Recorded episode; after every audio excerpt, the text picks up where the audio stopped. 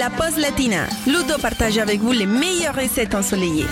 Nous sommes mercredi aujourd'hui les amis, donc on peut dire que c'est presque le week-end et qu'il faut commencer à penser à nos apéros avec les copains et la famille. Oui, je sais, avec le chorizo, l'apéro c'est ma deuxième passion et je suis gâté parce que la recette du jour, ce sont des cookies salés au chorizo et à l'emmental. On va préparer ça tout de suite, un petit grignotage pour 6 personnes avec comme ingrédients 150 g de farine, une cuillère à café de levure, une pincée de sel, 70 g d'emmental râpé, un joli chorizo piquant, un œuf et environ 65 g de beurre fondu.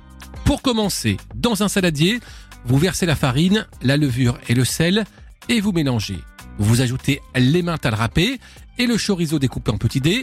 Vous mélangez à nouveau. Maintenant, vous pouvez ajouter l'œuf et le beurre fondu et puis vous allez travailler la pâte à la main jusqu'à faire une belle boule de pâte bien homogène. Vous déposez sur une plaque du four des petites boules de cette pâte, de la taille d'une noix à peu près, et vous les aplatissez légèrement pour donner la forme des cookies.